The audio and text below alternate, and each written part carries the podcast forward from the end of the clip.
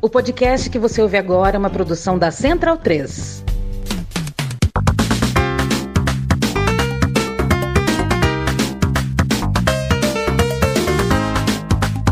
Bem-vindo e bem-vinda ao podcast O Monolito. Me chamo Leandro Yamin e hoje falei com o Cláudio Zaidan, homem do rádio, jornalista, um embaixador da gentileza e alguém com quem eu queria há muito poder trocar uma ideia, trocar a ideia que eu troquei aqui com ele no Monolito. A gente falou sobre fé, claro, sobre futebol também, sobre nosso ofício, sobre a comunicação, sobre lembranças muito remotas de infância, sobre paternidade, sobre pais, mães, enfim. A gente conversou por quase uma hora em um papo com o Claudio Zaidan. Nunca parece que durou o tempo que durou. Sempre parece que foi mais rápido. É sempre uma boa pedida. Eu mando um abraço para você que deu o play, que está aqui com a gente. E vamos à entrevista. Cláudio Zaidan.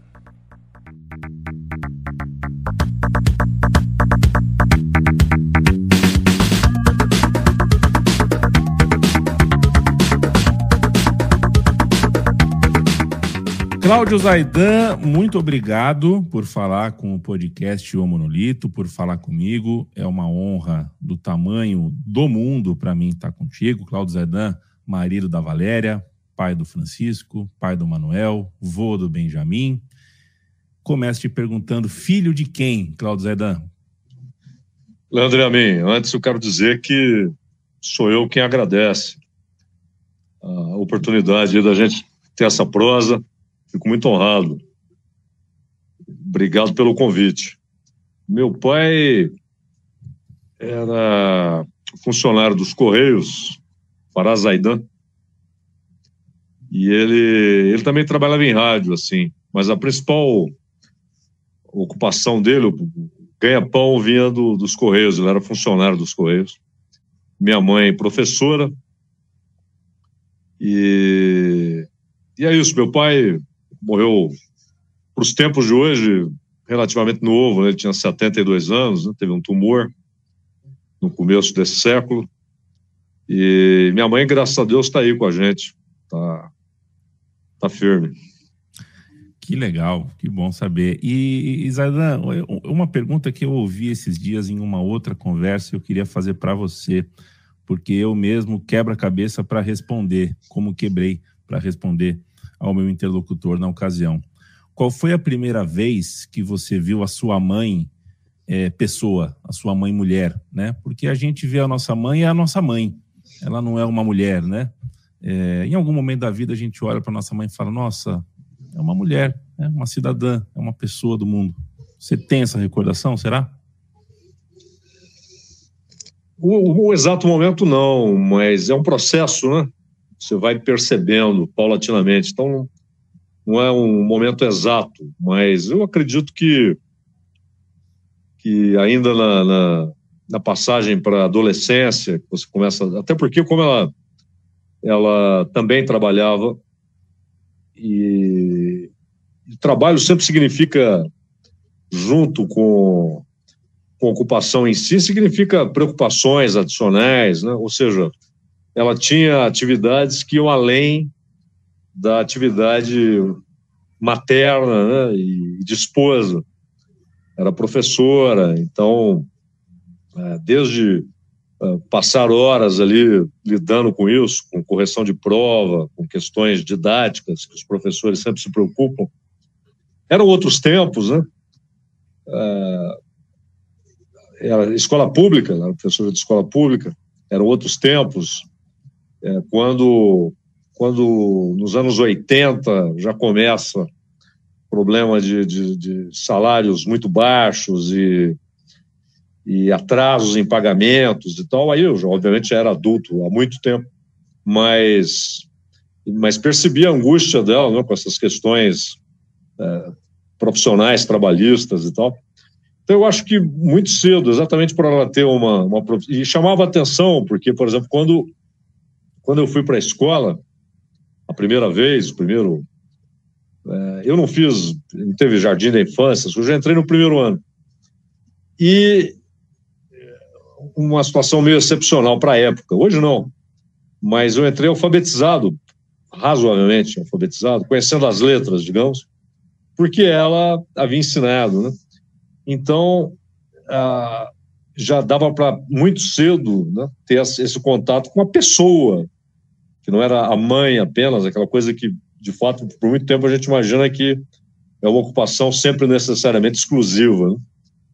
E, e foi isso. E os dois, os dois sempre foram, meu pai e minha mãe sempre foram uh, trabalhadores, né? E uh, aquela coisa do salário que muitas vezes acaba antes do mês e, e essas angústias, né, que a gente vai entender plenamente só quando passa a viver isso, uh, eles sempre tiveram de atravessar isso, né, às vezes dificuldade para ter o para adquirir algo, para comprar algo, para pagar as contas, né? Embora fosse uma época em que as contas eram necessariamente muito mais reduzidas do que hoje, né? Basicamente é comida, aluguel, uh, eletricidade.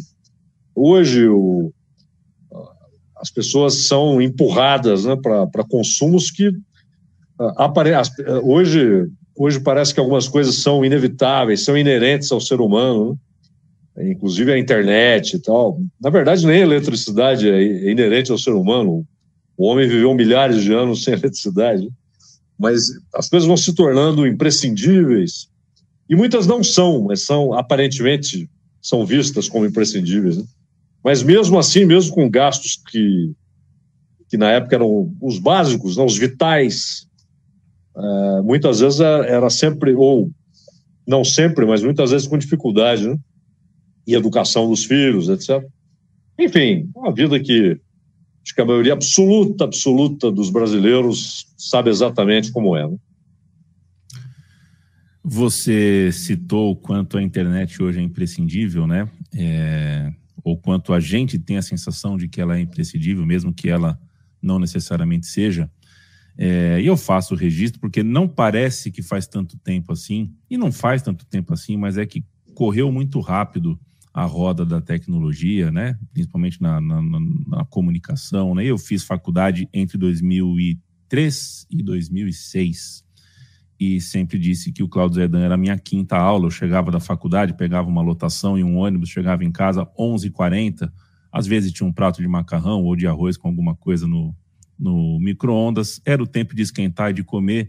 Tocava a musiquinha do jornal, do Jornal da Manhã, terminava, inclusive, uma sonoplastia muito legal, né, com vários trechos de música que tinham amanhã na letra, e entrava o Cláudio Zaidan. Às quartas-feiras era diferente, quando tinha jornada de futebol, jornada esportiva na quarta-feira, mas segunda, terça, quinta, sexta, estava lá o Cláudio Zandan até as quatro da manhã, mesa de som, Pedro Luiz, e eu ouvia, e ouvia, e ouvia, e ouvia, e eu não sabia qual era a tua cara, não sabia qual era o teu rosto, eu não tinha internet em casa, eu não tinha como recorrer ao Google para saber como era o Cláudio Zaidan, qual era o rosto. É, hoje parece impossível a gente falar para um menino de 15 anos que a gente ouvia todo dia uma pessoa sem saber qual era a cara dele. Isso parece que a gente está falando de 300 anos atrás. Mas foi algo que eu vivi, foi ontem. Isso foi ontem. Mas uh, uh, uh, isso combinava com a época, isso não era uma questão na época, eu nunca me incomodei, por exemplo, de, né, nesse exemplo, não saber como é que era o rosto de Cláudio Zaidan. Falo isso porque, pegando a palavra escrita pelo seu filho, seu filho Francisco, certa vez escreveu, vou pegar um recorte aqui de um texto que ele fez sobre o pai, é, que o pai dele escolheu ser um homem e um jornalista solitário, sem ambições de participar de confrarias, patotas ou desejos de congratulações. É, junto uma coisa na outra para te perguntar se essa demanda da comunicação multimídia, que tem que ter live, que tem que ter vídeo, que tem que estar ao vivo, e que tem o ângulo, e que tem que estar em três, quatro lugares ao mesmo tempo, se isso te pressiona de alguma forma, te incomoda, é, ou se você lida bem com isso. Não, eu fiquei muito tempo depois que essas coisas já eram banais, né? Eu não tinha nada disso. E houve um momento, eu trabalhava em São Paulo, minha família em Minas, então era um ir e vir. E aí eu, a minha mulher acabou me convencendo que para o nosso filho mais novo, né? que seria uma maneira uma maneira boa de ter um contato, de escrever coisas para ele e tal. É, eu, eu, teve uma época que eu usava, como é que chamava aquilo? Era um aparelho que se apertava, fazia um barulhinho. Pager, Esqueci. talvez? Como? Pager? Será não, Pager? não. Era, era, um, era até uma marca, né? uma marca, até um. Há pouco tempo, até pouco tempo fazia, fazia comercial. É que com a evolução da tecnologia, aquilo foi se tornando também obsoleto, né? Mas enfim. Nextel? Isso, Nextel, Perfeito. exatamente. Você vê como é que minha, meu contato era precário. E aí, é, o, no caso do, do, do Twitter, e eu assim, às vezes eu, dois, três dias seguidos eu escrevo alguma coisa e fico semanas sem escrever nada. Não, não me atrai, não, não sinto falta nenhuma, não, não tenho necessidade disso. Mas no caso do Twitter, foi por uma imposição profissional. Eu, durante um período, escrevi lá para o UOL. E usava tanto. É, no começo era comentário de jogo, depois eles me pediram, depois de um tempo, pediram uma coluna semanal. E, e aí, nos comentários de jogos, eu usava o Twitter para mandar direto para eles. Eu, eu, já mandava, já ia registrando lá, né, no UOL. E no caso dos textos, né, dos, desses artigos e tal, opinativos, é, eu mandava para eles pelo WhatsApp. E, e era para mim uma coisa fantástica, porque eu escrevia no ônibus, escrevia em casa, em lugar. Eu ia lá escrevendo o texto e mandava para um editor né, do esporte do UOL. E eles, eles publicavam ali era até bom, porque no, no WhatsApp eu escrevia, por exemplo, na, na, no WhatsApp do meu filho mais novo, do Manuel, e olhava se necessário fazer uma correção, tal, texto pronto, mandava. Era muito prático, né? Isso durou até o início da pandemia, quando aí o UOL fez alguns cortes e, e aí eu saí. Então, foi por necessidade, mas é uma ligação muito. Eu não me sinto pressionado, né? Respondendo ao que você perguntou, Yamin, porque é um, é um uso esporádico. Se eu ficar uh, dois meses sem escrever, para mim faz a menor diferença. Depende da vontade, algum assunto que. Né? É, como ontem, por exemplo, até eu vi um. Esses dias, né? Eu vi um, um uma seleção que fizeram da Euro de 88, né, que a Holanda ganhou. E a final foi Holanda e União Soviética. E aí, não sei quem lá, não identifiquei, eles montaram lá o time ideal da competição. E não tinha nenhum jogador da União Soviética, foi finalista. Né? Colocaram seis holandeses, quatro italianos, a Itália que foi eliminada pela União Soviética na semifinal, e um alemão.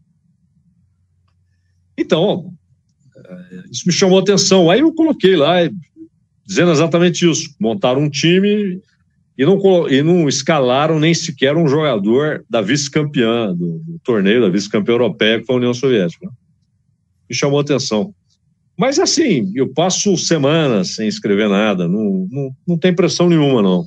E uso, o, que, o que eu uso realmente na, na internet aqui, que eu nem sei se isso é exatamente internet, que é o WhatsApp, é, porque facilitam muitas coisas no trabalho, não é? Como eu estou trabalhando de longe, a 500 quilômetros, então eu converso com o pessoal do jornal, o jornal que, que a gente faz lá das três às cinco da tarde, né, de segunda a sexta, eu converso com eles pelo WhatsApp. Ó, oh, temos aqui um repórter que vai entrar de Brasília, com o PEC dos precatórios, essas coisas de, de rádio, né? Então é, é útil, é muito útil. Agora, isso não é rede social, isso é WhatsApp. Agora, a rede social mesmo é só uma coisa esporádica mesmo. E, e se eu ficar sem, se eu largar de hoje para amanhã, não vou sentir a menor falta. Que bom, viu, Zaidan? Até porque é, é, muitas, algumas vezes eu tenho que dialogar na internet e, e às vezes, é, explicar para algumas pessoas que me seguem, me acompanham, que eu não trabalho para o Twitter ou não trabalho no Twitter, né? Ou seja, eu não preciso opinar sobre tudo no Twitter, não é o Twitter que paga o meu salário, né? A gente está lá em algum momento específico quando a gente quer.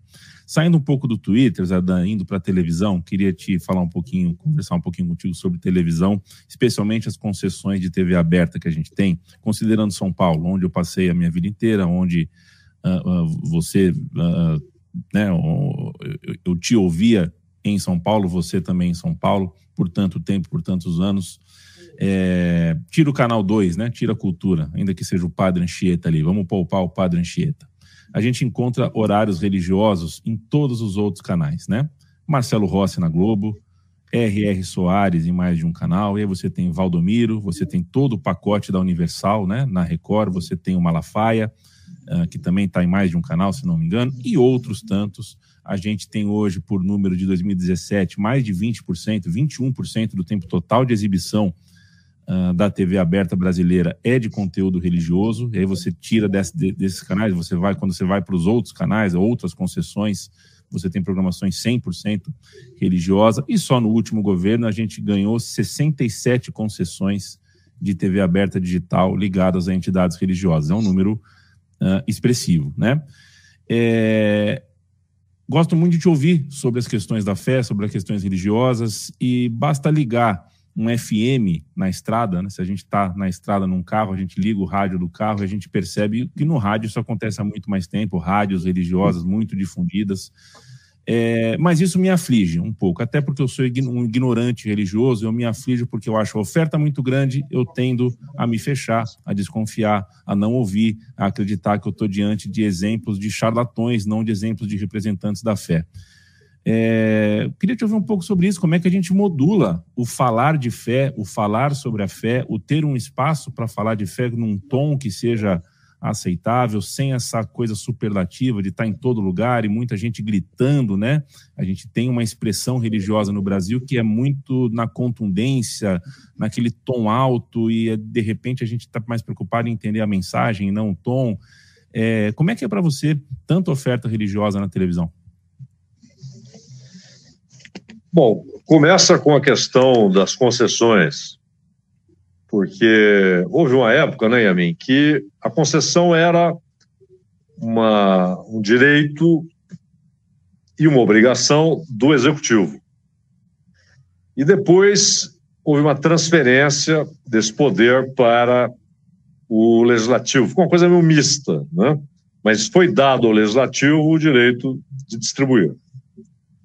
E a proibição de parlamentares terem emissoras de rádio, eles responderam a essa proibição com gargalhadas, né?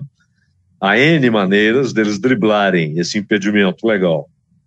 Então, muitos parlamentares adquiriram emissoras. E, e, houve uma proliferação gigantesca de emissoras de rádio. Antes era uma coisa muito concentrada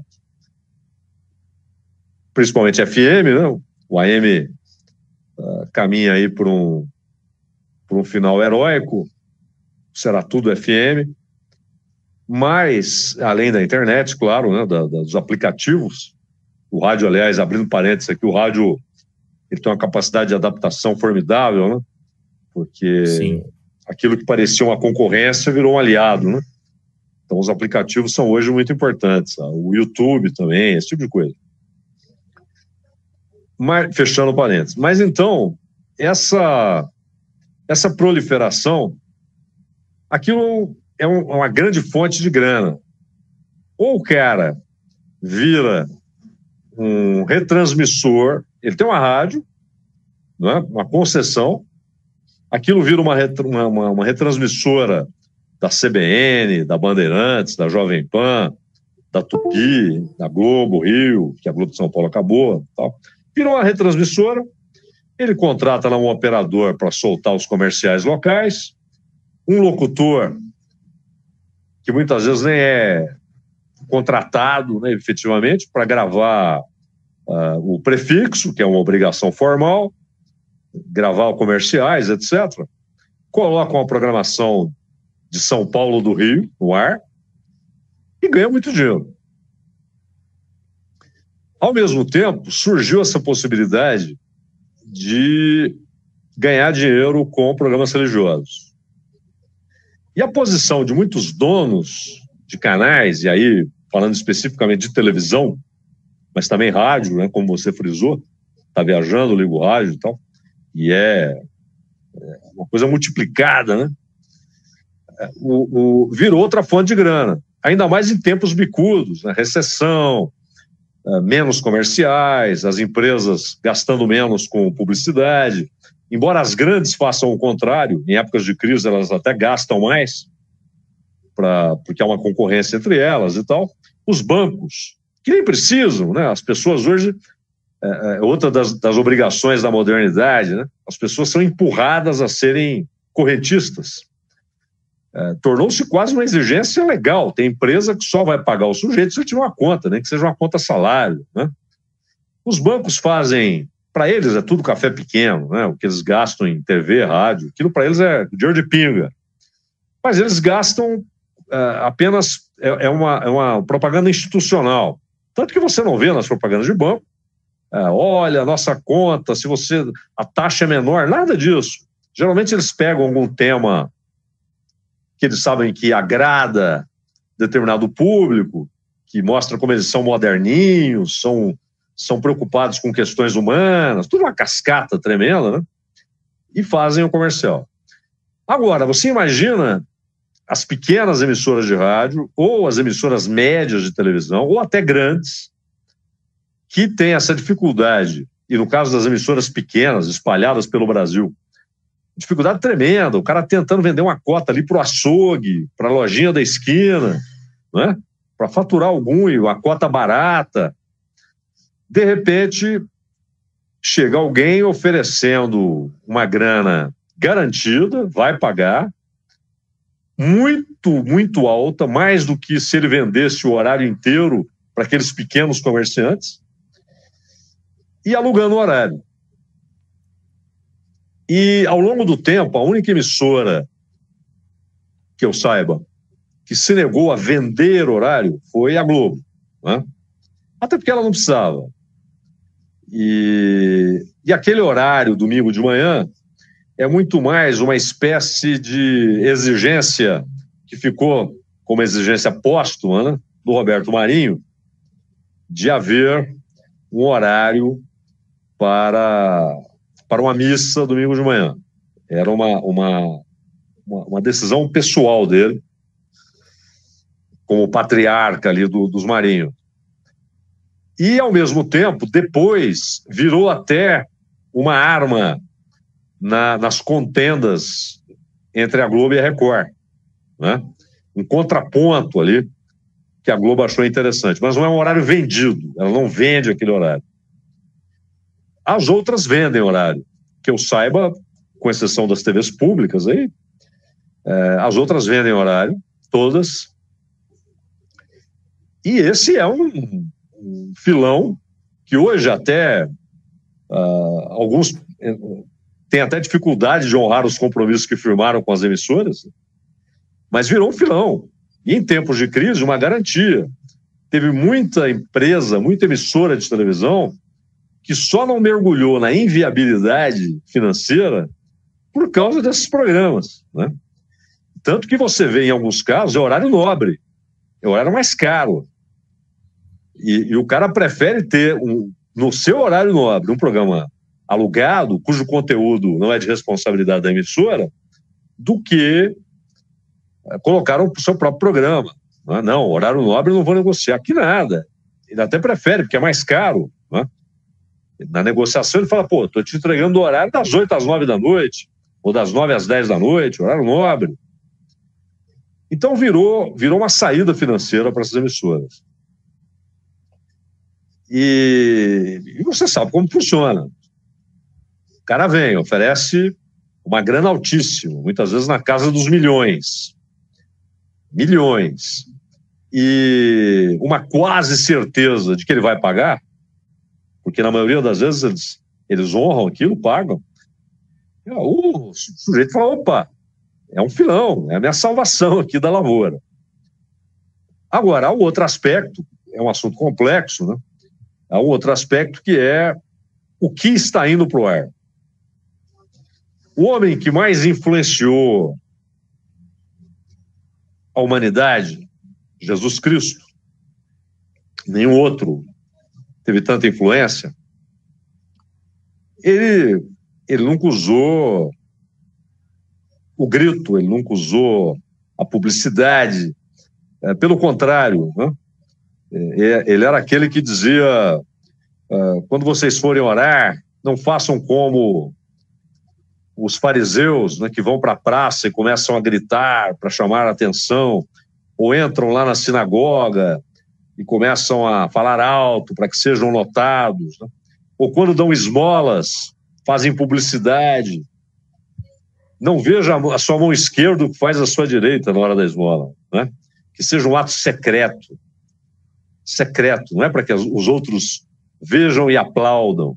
Quando for orar, entre no seu quarto, feche a porta e sozinho ore ao Pai.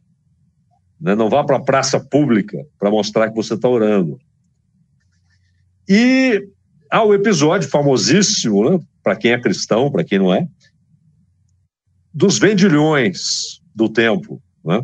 aqueles que Jesus expulsa dizendo que aquela era uma casa de oração e não uma casa comercial.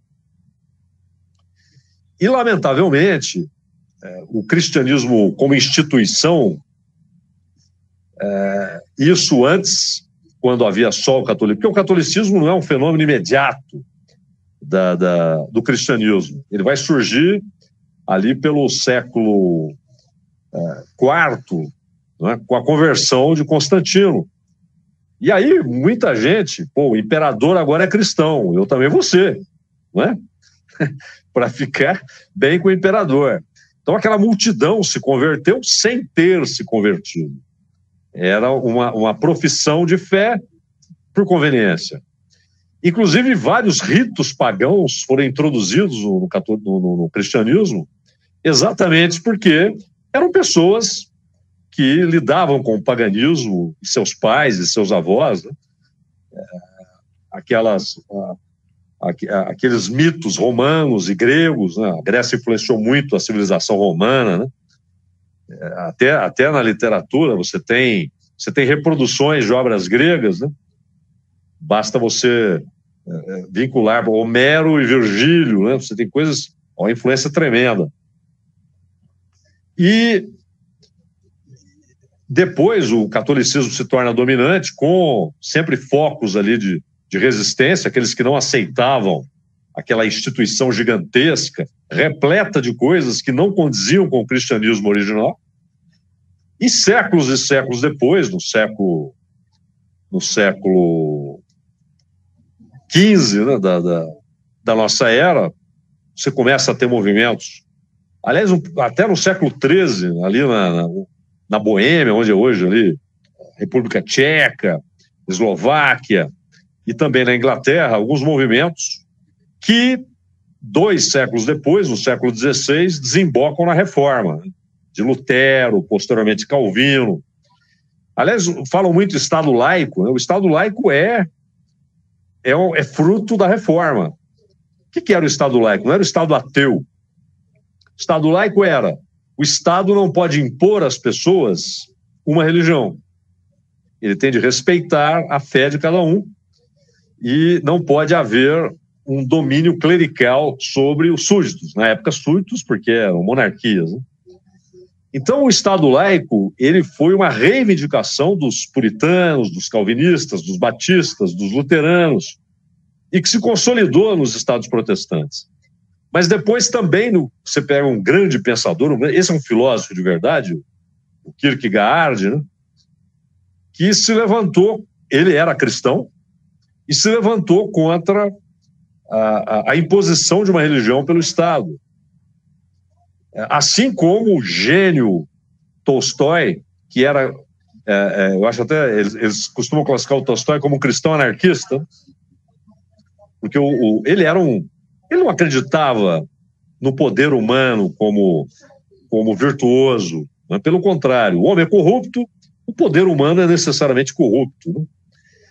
E, ao mesmo tempo, ele era cristão, um cristão anarquista. E ele também nunca aceitou as imposições da Igreja Ortodoxa Russa. É, sofreu algumas perseguições, mas ele, apesar de um gênio, um dos maiores escritores da, da, da história, mas ele era muito popular. Muito popular. E isso impedia tanto que o, tanto o czar quanto a Igreja Ortodoxa de uma perseguição ao Tolstói. Né? Então, é, é, o cristianismo é isso. Né? Cristianismo, Jesus diz: Eu venci o mundo, não o mundo, as pessoas, né, mas o sistema. Ele é a contracultura em pessoa, né? ele é o antissistema em pessoa. E o que você vê nessas instituições é uma reprodução daquilo que Jesus disse: Eu venci o mundo. É uma reprodução do mundo, reproduções institucionalizadas e, e que muitas vezes cometem um gravíssimo pecado da perspectiva de Jesus Cristo, e, portanto, um pecado, que é o uso da fé. E, e é interessante, a mim, eu não, não estou fazendo apologia de nada aqui, mas é interessante como a Bíblia, várias vezes, particularmente o Novo Testamento, é, diz que isso aconteceria, dos que usariam a fé para ganhar dinheiro. Né? E transformam, porque Jesus, inclusive, ele é anti-superstição, né? é a abominação da superstição e do misticismo. E, e, no entanto, as pessoas começam a vender sabonete, começam a vender óleo, uh, pegam lá uma garrafa de água, essa água é do Rio Jordão, onde Jesus foi batizado, Essa é ainda é que seja, né? ainda que seja do Rio Jordão. E daí, é, é, Jesus Cristo é antagônico a tudo isso. O templo, o templo de Salomão. Na verdade, se você pega a lógica bíblica, é, o templo original, né, levantado por Salomão, depois destruído por Nabucodonosor na invasão uh, do, do, da Babilônia, depois reconstruído ali no período de Esdras, Neemias, e deste, eh, aí passa por uma reforma com, com o primeiro Herodes, né, porque você tem quatro Herodes ao longo da história, o primeiro Herodes faz uma grande reforma e é destruído pelos romanos. E, inclusive, quando eles mostram para ele ali que eles estavam fazendo uma reforma no templo, olha que bonito. O que, que ele diz? Não ficará pedra sobre pedra. Porque, na verdade, a partir da vinda dele, da morte, da ressurreição, para os que creem, o templo é ele e as pessoas que creem nele. É um templo vivo, né? É onde Deus habita. Ele não habita mais num prédio, numa construção, ele habita nas pessoas. Essa é a ideia. E, e aí você reconstrói, você faz uma réplica do templo de Salomão, você está negando o próprio Cristo. Né? E, e, e só há um antídoto para essas coisas. Para quem é cristão, o único antídoto para não cair nessas armadilhas religiosas é, que visam, na verdade, tirar dinheiro das pessoas, etc., é a Bíblia. É um antídoto, é ler e falar: opa, peraí, isso que esses caras estão fazendo, falando, não bate com a Bíblia. Né? Sem esse antídoto. E, e, e interessante que no catolicismo medieval, os cristãos eram impedidos de ler a Bíblia, porque aquela ideia, não, vocês vão deturpar, deixa que nós, que, somos o clero, nós lemos, interpretamos e falamos para vocês tudo que vocês precisam saber. Ou seja, criou-se um intermediário. Né? E hoje, o protestantismo que lutou contra isso, na reforma, com Lutero, com Calvino, mais tarde com Wesley, ele reproduz aquilo que o catolicismo medieval fazia. Não, não, não, não. Deixa que a gente leia, a gente interpreta e a gente diz o que deve ser feito. Então há muitas distorções. É um assunto complexo, a gente poderia passar horas dialogando a respeito, mas você tem razão. De um lado há o interesse das empresas, porque é um dinheiro que não exige esforço, eles não têm de contratar ninguém, aluga o horário, dinheiro certo na maioria das vezes, vez ou outra há um problema. E, e, e para esses uh, líderes religiosos é fantástico, né? você tem uma rede nacional é, é um, um meio de, de, pregação ali que se atinge milhões, ou pelo menos milhares, né? Então, é, é um fenômeno que acho que vai permanecer por um, por um tempo. É, vai permanecer até porque é, tem bancada em Brasília, né? É, já penetrou, inclusive, uh, né? Tá na nossa urna eletrônica e tá na nossa vida política de maneira formal, não só na vida informal. Ô, ô, Zaidan, vamos falar um pouquinho de bola. É, você citou agora há pouco a Euro de 88, né? É, se eu voltar um pouquinho, se alguém me perguntasse, ou te perguntasse, sei lá, em 1975 ou 76, qual seria o biotipo do futebolista ideal da próxima década, um jogador do futuro, ninguém responderia que seria um baixinho, quase gordinho, como era o Maradona, né? A gente diria outra coisa. A gente falaria de um jogador mais esguio, mais alto, porque o futebol mostrava, né? Tinha, o futebol estava passando por mudanças, o futebol total, a Holanda do Cruyff, aquela coisa do jogo dinâmico, subvertendo todas as ideias estratégicas e táticas que a gente tinha no futebol até então. É, então a gente provavelmente falaria, não, nos anos 80 o jogador de futebol ideal será esguio, atlético, muito resistente, tal, alto. É, enfim, vim por esse caminho, mas quero fazer, vou fazer duas observações além dessa. Né? Uma delas vem do livro O Drible, é da onde eu estou uh, pensando, já que eu estou falando com né, um radialista de tanta experiência. Né? O livro do Sérgio Rodrigues, O Drible, cita em determinado momento uma hipótese, a hipótese do autor, né? De, é, é, o que é um futebol de drible, de magia, de improviso, de lances uh, muito plásticos, em parte porque quando a TV passou a existir nos estádios de futebol, os jogadores se viram obrigados a estar à altura dos elogios que eles recebiam dos radialistas.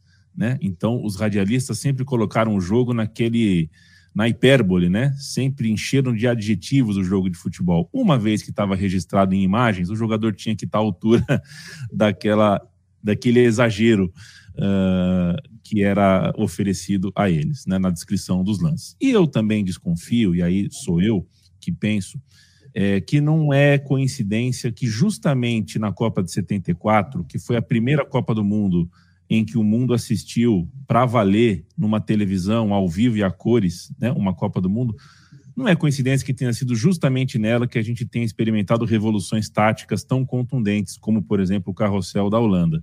Quero dizer com isso que é, as coisas estão ligadas. Espera aí, tá todo mundo assistindo, tá todo mundo filmando, a imagem é boa para o planeta inteiro, a cores, tudo mais, e aquele time de camisa laranja faz tudo aquilo, eu acho que uma coisa está relacionada à outra. Você está sendo filmado, você quer fazer alguma coisa diferente. Quero te ouvir sobre o futebol do século XXI, Zaidan. Hoje a gente tem transmissões de futebol com 18, 25, 32 câmeras, de, de, de um lado, do outro, de, de, drone, de tudo que é lugar. A gente tem o VAR, né? o VAR interferindo no jogo. Eu sou favorável ao VAR, mas é inegável que ele interfere no jogo e no comportamento do jogo. A repercussão de redes sociais das partidas é, tudo isso mexe na disciplina do jogo, nos códigos do jogo, no comportamento das pessoas ao redor do jogo.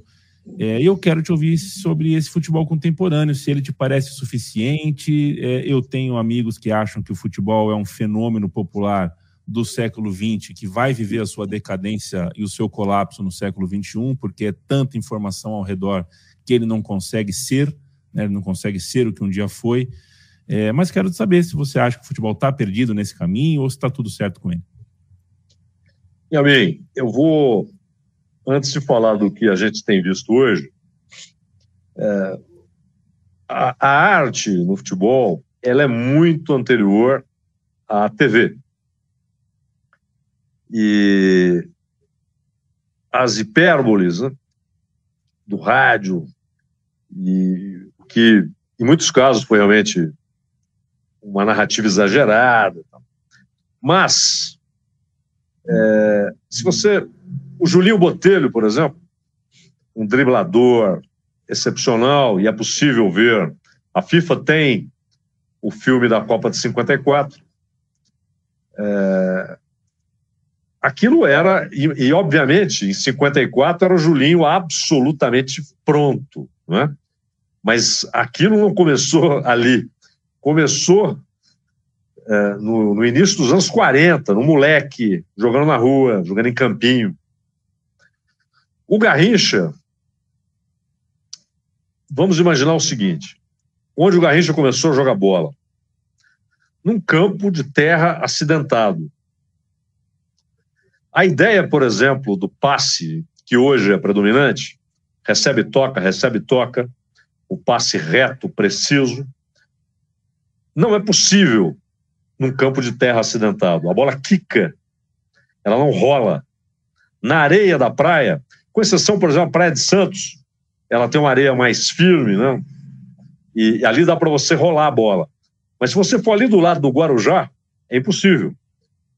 Você só levanta a bola, ela não rola, claro que não. E como você levanta a bola no passe, ela chega para o receptor do passe, geralmente na altura da canela. Então, esses caras que aprenderam a jogar no campo de terra, na areia, eles tiveram de desenvolver o domínio de bola. Né? Porque a bola chegava na altura da canela. Se ele não fosse capaz de amortecer, levantar o pé, matá-la no pé, dominá-la e trazê-la para o chão, ele não jogaria. E mais, como o passe era apenas uma parte menos importante, o importante era levar a bola para o gol, e num terreno em que o passe muitas vezes era inviabilizado, era preciso driblar. O Garrincha aprende a driblar onde nem se sonhava, quando nem se sonhava com televisão no Brasil. A televisão chega aqui em 1950. O Garrincha, em 52, já está no Botafogo. E é claro que ele não aprendeu a jogar bola no Botafogo. Ele aprendeu lá, no campo de terra, né? acidentado, muitas vezes jogando, você tinha primeiro tempo eu ataco para cima, no segundo tempo eu ataco para baixo, né? um terreno desnivelado.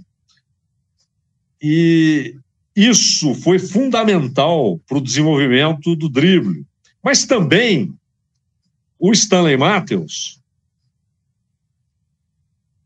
em terras longínquas do Garrincha, né, na Inglaterra, ele desenvolve uma capacidade formidável do drible. Então, algo hum, que o sujeito traz, é um dom, é um talento que Deus entregou para o sujeito. Ele vai desenvolver ou não.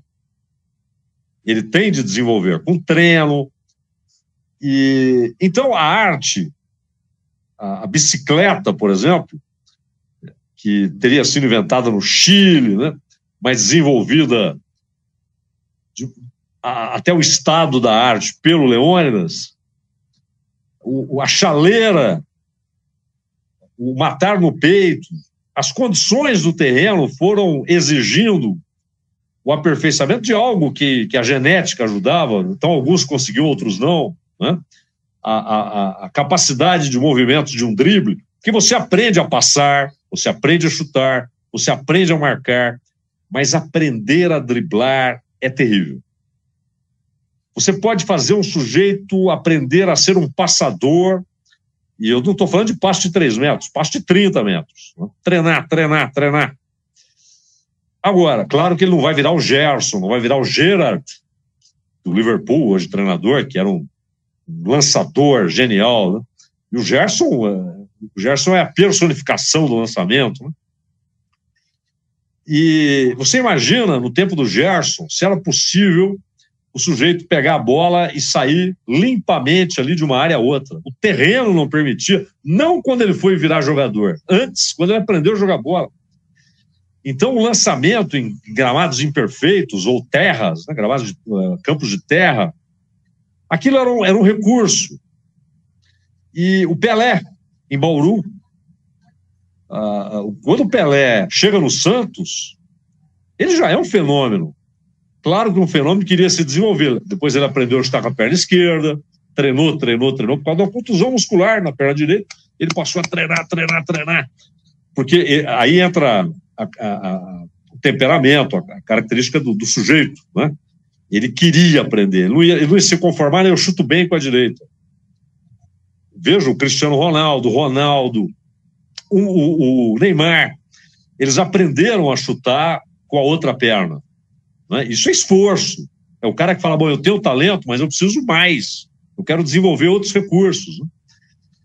E então eu, eu não acho que a televisão produziu a arte no futebol. Ela encontrou a arte no futebol. E a, a, primeira, a primeira Copa transmitida ao vivo para o Brasil, que foi a de 70, eh, já havia a transmissão em cores, mas só quem, quem conseguia entrar num prédio da Embratel. Né? Nas casas era preto e branco. Só em 74, como você frisou, tem a transmissão em cores. Mas mesmo a Revolução Holandesa, ela é filha de uma revolução que ocorreu mais de 20 anos antes, com a Hungria. O Gustavo Sebes, porque você tinha o quê? WM. Lá do tempo do Herbert Chapman, né? que, que foi um revolucionário. O Herbert Chapman ele muda, muda a concepção tática e o WM vira uma febre, aquilo se espalha pelo mundo, principalmente porque o Arsenal uh, virou uma referência tática com o Chapman, mas ele já havia feito isso antes, no time anterior ao, ao, Arsenal. Quem muda isso, faz uma revolução em cima disso, é o Sebs. Aquele time, claro, só é possível com craque, não é? Isso não é videogame. Você tem que ter craque para aquilo tornar-se grande, tornar-se um fenômeno. E ele tinha Boxit, ele tinha Coxis, ele tinha Zibor, o, o Boxit já era um, um, fenômeno, ele tinha o Hideguchi, e ele tinha um gênio, que era o Puskas. Um gênio. Então, o, a primeira derrota da Inglaterra em Wembley, primeira vez que, que a seleção principal da Inglaterra perde um jogo em Wembley, foi um 6 a 3 para a Hungria. E os ingleses, você pega os, os, relatos, depois os testemunhos, eles não entendiam por que, que o 9, que era o Hideguchi, ia armar o jogo no meio campo, e o Copsis, que era o 8, né? porque até então era uma coisa muito formal. Ele virava o centroavante e o Puskas não tinha posição fixa.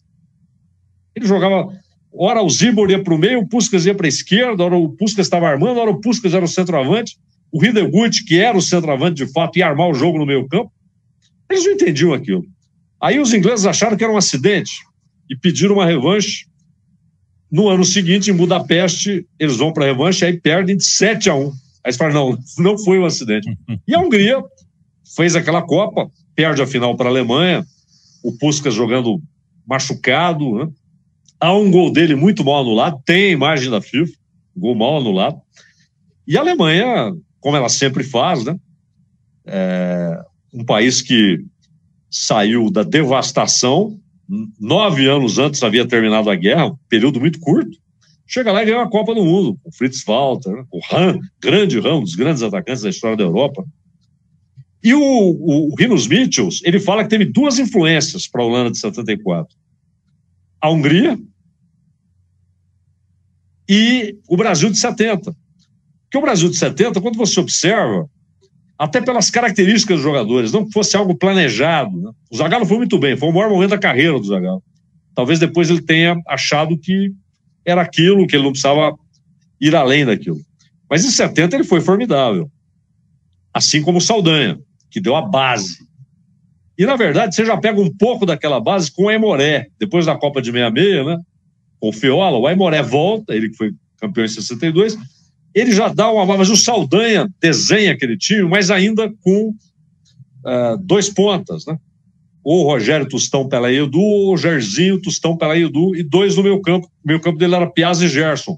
Rivelino no banco, Clodoaldo no banco. Clodoaldo menino, né? Mas também com o Saldanha, o Clodoaldo já começa a entrar, o Rivelino começa a entrar. Mas você pega o Pelé. O Pelé era o quê? Quando você pega os desenhos dos anos 50, ele é colocado na meia esquerda. O Pelé nunca foi um meia esquerda, não foi meia direita, não foi centroavante. Ele era livre. O Tostão no Cruzeiro, qual era a posição do Tostão? Tostão e Dirceu Lopes, os dois. E muitas vezes o Evaldo recuava, o Tostão virava centroavante. Era natural. Era tanto talento em Tostão e Dirceu Lopes que eles não podiam ficar presos a uma faixa do campo. O Rivelino pela esquerda, é claro que ele não ia ficar como um ponta aqui a linha de fundo. Ele ia para o meio, ele armava, ele chutava. Você vê aquele gol contra a Itália, o gol do Carlos Alberto, o Jerzinho está na ponta esquerda, puxando a marcação, que a Itália marcava homem a homem, né? Puxando a marcação do Faquete. Não é? E, e, e aí E o Tostão diz que o Zagallo treinou aquilo. Jair, você vai para a esquerda, puxa o faquete, porque ele vai te acompanhar onde você for, e o Carlos Alberto sobe usando aquele corredor. A bola foi para o Pelé, o Pelé entrou no Carlos Alberto e tal. Mas é um, é um exemplo de jogada coletiva. E o Rinos Mitchell diz que foram as duas influências dele.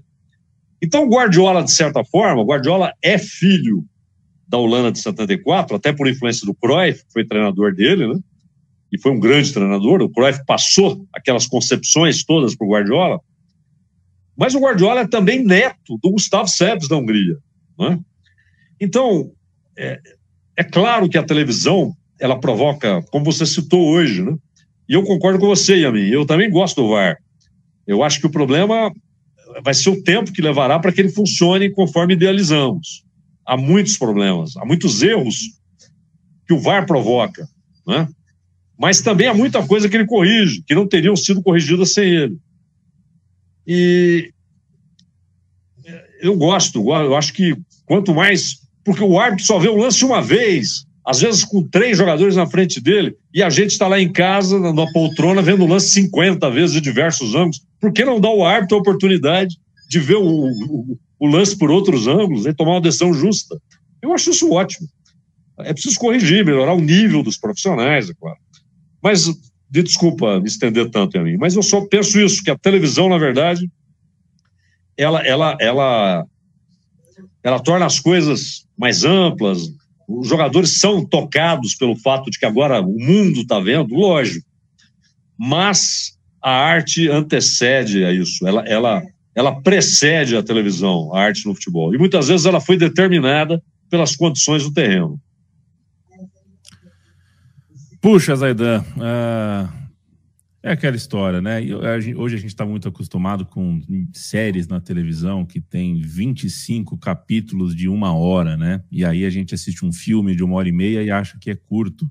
Mas as coisas têm que ser curtas mesmo, a gente tem que exercitar, saber editar, cortar as coisas, não precisa. Porque por mim eu falaria cinco horas com você aqui, mas eu vou fechar contigo, fazer uma última questão uh, de outras 30 que eu gostaria de fazer, trocar uma ideia com você, é sempre um prazer.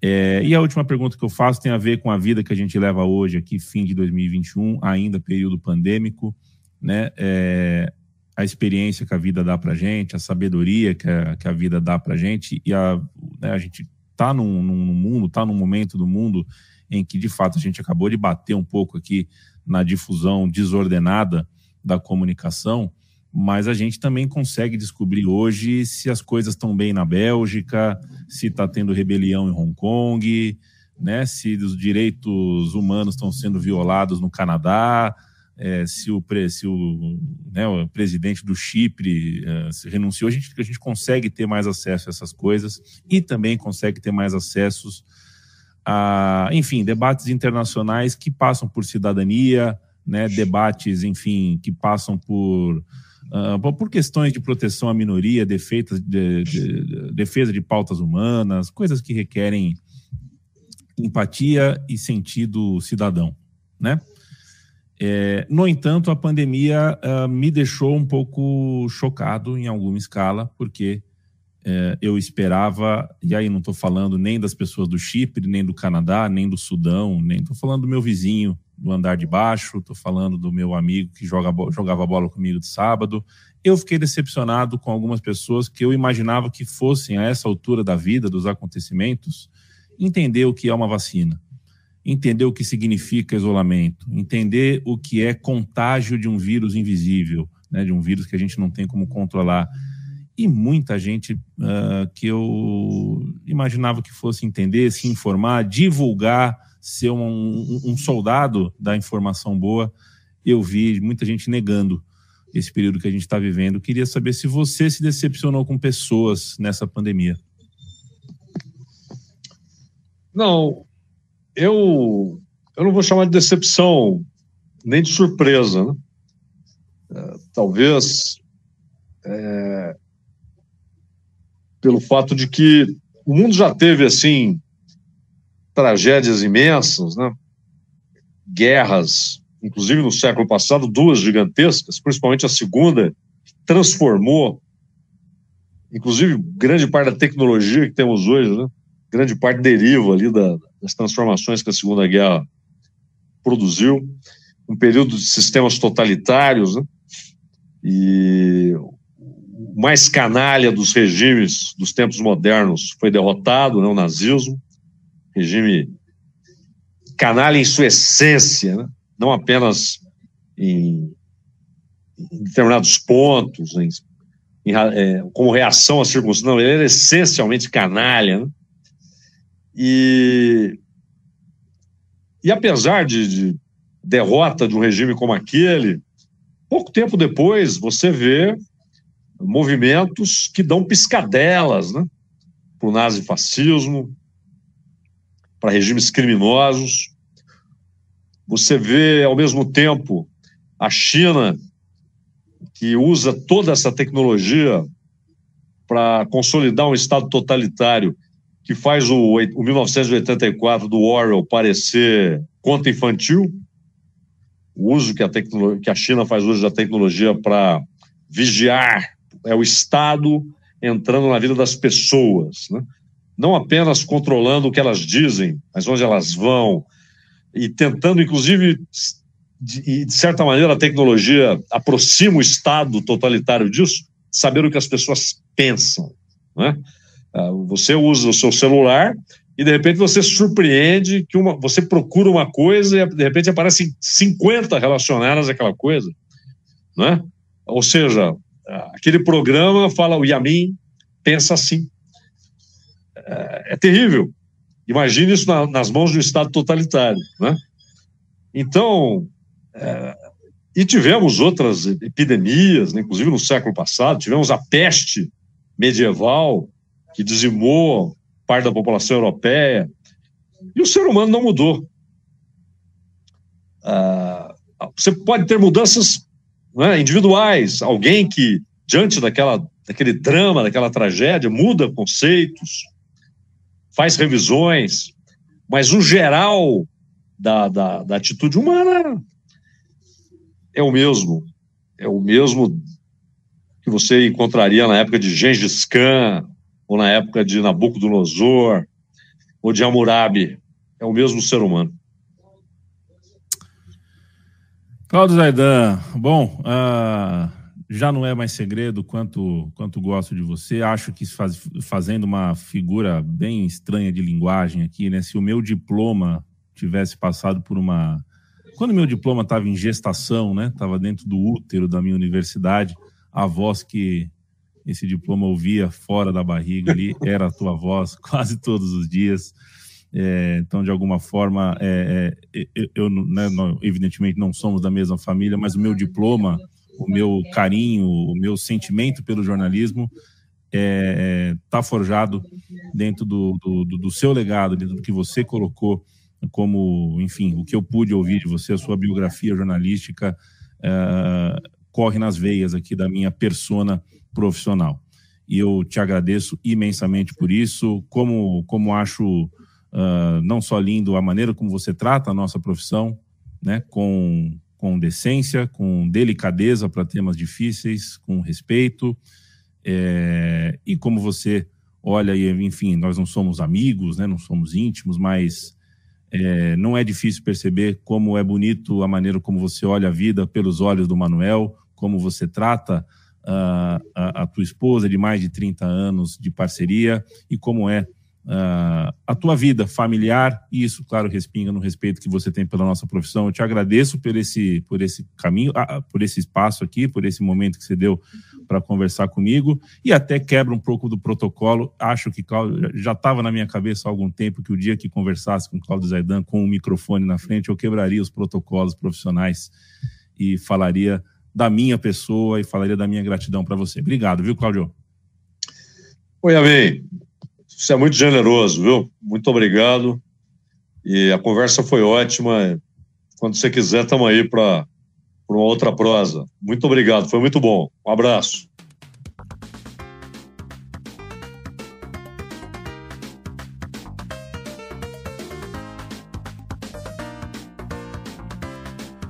Muito, muito, muito obrigado, Claudio Zaidan, e muito obrigado também a você que fez companhia pra gente nesse papo. Sempre lembrando, o Monolito sai com o selo da Central 3, que tem financiamento coletivo em apoia.se barra Central 3. É uma produtora de conteúdo independente e por isso a gente faz esse pedido. Bom 2022, um grande abraço, até a próxima.